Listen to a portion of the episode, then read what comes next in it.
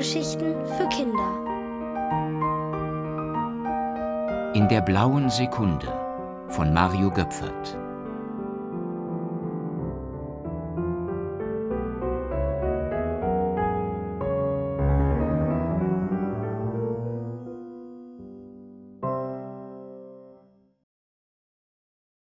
Ludwig Zwiebulin als Amelie sich an diesem Morgen anzog, fand sie in der Tasche ihrer Hose einen Zettel. Darauf stand in Schnörkelschrift Magst du Fasan mit Kastanien und Gänseleber? Wenn ja, so sei bitte Punkt 13 Uhr in der Küche. Dein Wolfram von der roten Couch. Amelie konnte es kaum fassen. Sie hatte einen Brief vom Stubenkönig bekommen. Er wohnte in Tante Lucys altem Haus, wo Amelie ihre Ferien verbrachte. Normalerweise konnte ihn niemand sehen, weil er in einer Welt lebte, in der die Zeit tausendmal langsamer verging und er sich tausendmal schneller bewegte als ein Mensch. Aber gestern war Amelie in eine blaue Sekunde geraten, als sie gegen das Pendel der alten Standuhr gestoßen war. In so einer blauen Sekunde berühren die langsame und die schnelle Welt einander für eine kleine Weile. Amelie konnte es kaum erwarten, den Stubenkönig wiederzutreffen. Endlich war es soweit. Wie an jedem Tag zog sich Tante Lucy Viertel vor eins zu ihrem Mittagsschlaf ins Wohnzimmer zurück. Amelie stand lauschend im Korridor.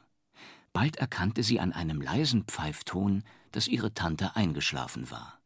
Sie ging in die Küche, aber sie war viel zu unruhig, um sich irgendwo hinzusetzen. Wenn sie die blaue Sekunde nun verpasste.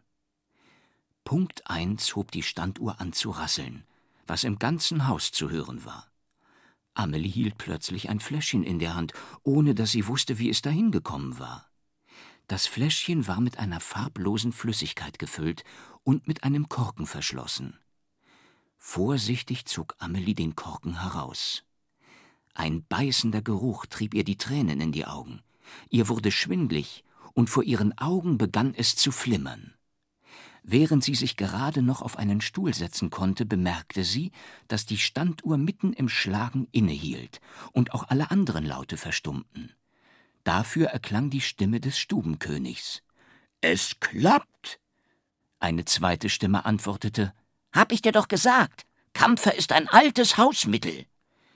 Als das Flimmern vor Amelies Augen nachließ, sah sie den Stubenkönig auf dem Küchentisch sitzen. Wir mussten ein wenig nachhelfen, weil gerade keine blaue Sekunde zur Hand war, sagte er entschuldigend. Aber darf ich vorstellen, das ist Ludwig Zwiebulin, der Küchenkönig. Neben dem Stubenkönig hockte ein knochendürres Männlein mit einem runzligen Gesicht. Wie der Stubenkönig war auch der Küchenkönig kaum größer als einen halben Meter, aber sein Umhang war schnittlauchgrün und er trug eine Krone mit vergoldeten Zwiebeln. Genug geschwatzt, rief der Küchenkönig nun, sprang mit einem Satz auf den Herd, riß den Deckel von einem Topf und steckte die Nase hinein. Pfui, Teufel, Pflaumenknödel! Was hast du denn gegen Pflaumenknödel? fragte Amelie verwundert. Ich finde Pflaumenknödel ordinär. Ludwig Zwiebulin nahm einen Kochlöffel und klopfte mit ihm auf den Herd. Ich verkünde jetzt die Zutaten. Man nehme einen Fasan, Dazu Edelkastanien, zwei Semmeln, Räucherspeck, Eier, ein Pfund Kalbfleisch, süße Sahne, Gänseleber, Schmalz, natürlich Zwiebeln, Cayennepfeffer, Mehl, Rotwein, Cognac. Der Stubenkönig seufzte vor Wonne. Auch Amelie lief das Wasser im Munde zusammen. Gut, dass sie zu Mittag nur drei Knödel gegessen hatte. Ludwig Zwiebulin schleppte Töpfe, Schüsseln und eine Schmorpfanne an. Dann öffnete er den Kühlschrank und schloss ihn gleich wieder. Ist das nicht ein prächtiger Fasan? Amelie sah weder einen prächtigen noch einen minder prächtigen Fasan, denn der Küchenkönig hielt nur Luft in seinen Händen. Du kannst schon mal die Kastanien rösten, befahl er dem Stubenkönig, worauf dieser zum Herd eilte und unsichtbare Kastanien auf einem Backblech verteilte. Und du, kleine Lady, könntest inzwischen das Kalbfleisch durch den Wolf drehen, wandte er sich an Amelie, die aus dem Staunen nicht herauskam. Wie konnte sie etwas durch den Wolf drehen, was gar nicht da war? Du brauchst es dir doch bloß vorzustellen, murrte Ludwig Zwiebulin, als Amelie sich nicht rührte. Aber weil sie ihn weiter ungläubig anstarrte, musste er es schließlich selbst machen. Ich dachte, du würdest richtig kochen, sagte Amelie enttäuscht. Tu ich doch, erwiderte der Küchenkönig und schlug nicht vorhandene Eier in eine Schüssel. Aber ich koche nicht für den Bauch, sondern für den Kopf. Plötzlich sprang er auf und riss die Klappe des Backofens auf. Du hast die Kastanien anbrennen lassen, schnauzte er den Stubenkönig an, der auf dem Küchentisch kniete und aus der Zuckerdose naschte. Wolfram von der roten Couch machte ein betroffenes Gesicht, während der Küchenkönig bereits Luftgewürze in einem Mörser zerstampfte. Amelie fühlte sich veralbert. Weshalb dauert das so lange, wenn du sowieso nur Luft kochst? Ich koche keine Luft. Ich brate einen Fasan, den ich mir vorstelle. Ludwig Zwiebulin war beleidigt. Und warum stellst du dir den Fasan nicht gleich gebraten vor? Weil er kaum halb so gut schmecken würde. Du kannst ihn dir zwar außen herum perfekt ausmalen, aber nicht die Gewürze und die goldgelben Speckstreifen innen drin. Endlich war der Küchenkönig fertig. Er hiefte die leere Bratenplatte und mehrere Schüsseln auf den Tisch und teilte Teller und Besteck aus. Dann nahmen er und der Stubenkönig auf ihren Stühlen Platz. Und obwohl auf jedem Stuhl drei dicke Kissen lagen, konnten sie doch kaum mit ihren Nasen über den Tisch schauen. Auch Amelie setzte sich an den Tisch. Mahlzeit, brummte Ludwig Zwiebulin. Die beiden Könige beluden ihre Teller mit ungeheuren Mengen unsichtbarer Speisen.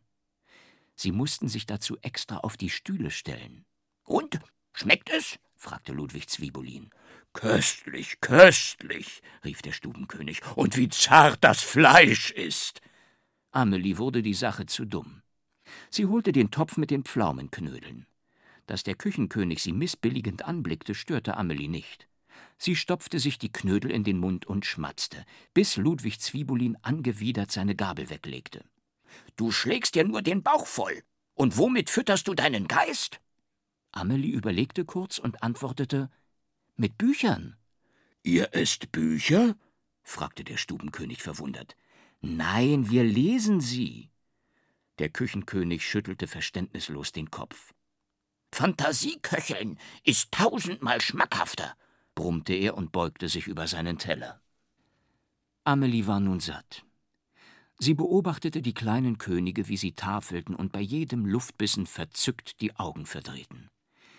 Je länger sie ihnen aber zuschaute, umso mehr schien es ihr, als könne sie wirklich jene Speisen erblicken, von denen die beiden Könige unablässig schwärmten. Lag auf der Bratenplatte nicht ein halber Fasan, knusprig gebraten, mit goldgelben Speckstreifen gespickt und kunstvoll verziert mit Petersilie und feinstem Gänseleberpüree? Plötzlich versank die Küche in weißem Nebel. Die blaue Sekunde geht zu Ende, rief Amelie. Doch sie bekam keine Antwort. Als sich der Nebel verzogen hatte, waren die kleinen Könige schon verschwunden und mit ihnen die leeren Teller. Schüsseln und die Bratenplatte.